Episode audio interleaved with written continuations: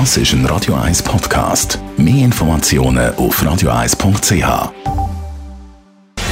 Gesundheit und Wissenschaft auf Radio 1. Unterstützt vom Kopfwehzentrum Irlande Zürich. www.kopfwww.ch Ja, in der letzten Zeit denkt es mich, haben wieder ein bisschen mehr Corona als auch schon, aber es ist nicht mehr so das Thema. Es wird ja nicht mehr viel getestet, seit die Tests ja kosten und die meisten Testzentren geschlossen sind.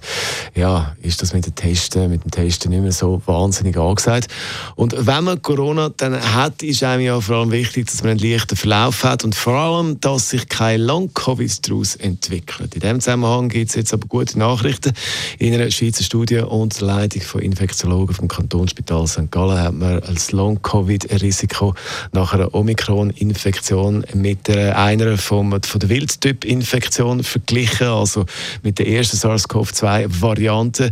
Die Studie hat man mit 1200 Personen aus dem Gesundheitswesen gemacht von der ganzen Schweiz und kommt zum Schluss, dass eine Ansteckung mit der Omikron-Variante weniger Long-Covid auslöst als noch mit der ersten Corona-Variante, die da umgegangen sind in der Schweiz. Also das beruhigt ja doch ein bisschen. Es ist Donnerstagvormittag.